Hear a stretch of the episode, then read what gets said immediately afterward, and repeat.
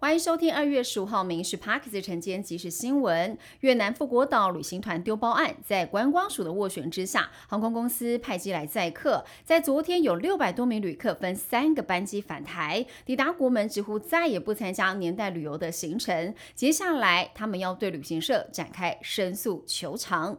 中国籍渔船越界到金门海域来捕鱼，海巡队发现之后往前追击，没想到渔船过程当中加速蛇行，导致渔船翻覆，船上四人落海。海巡陆续将人救起之后，两人失去生命迹象，急救后宣告不治。另外两人由金门海巡队带回调查。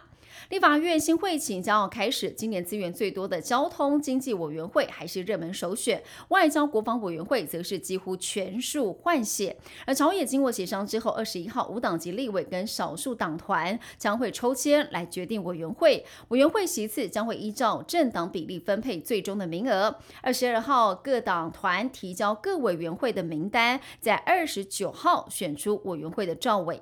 传统上认为龙是吉祥的象征，很多父母希望在龙年生下龙宝宝。但随着少子化的趋势增加，龙年生子盛况不再。台湾试管婴儿权威李茂盛医师预估，今年新生儿数增幅落在五千人左右，渴望是可以回升到十四万人的水准。不过，因应龙年生子的需求，进入试管婴儿植入疗程的个案是大幅的暴增，比去年成长大约是六成。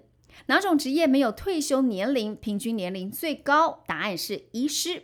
台湾医师平均五十一岁，其中急诊专科医师平均年龄四十四点六岁是最年轻，妇产科医师平均是五十六点七岁，相对资深。而人在济世救人的最老医师高龄一百零五岁，仁瑞级的医师现在大约有十人。另外，健保署要提高医师照护未满四岁儿童的医疗加成，编列了七亿八千万的儿医诊疗费，最快。在四月上路，美国举行美式足球超级杯胜利庆祝游行活动的时候，发生了枪击事件。根据当地的消防队统计，已知造成了至少一死九伤。警方把两名嫌犯给逮捕，至于犯案动机，还有待做进一步的调查。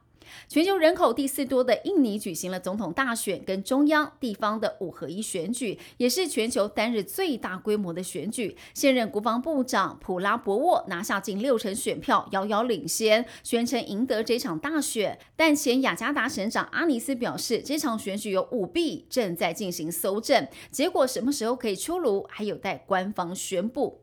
日本发生了父母毒杀子女的害人事件。东京一对夫妻疑似给年仅四岁的女儿喂食汽车用的防冻液，还有精神治疗药物，造成小朋友中毒身亡。警方是以杀人罪嫌逮捕了这一对父母。调查过程当中发现，死亡女童的姑姑早在六年前就过世，死因疑似不单纯。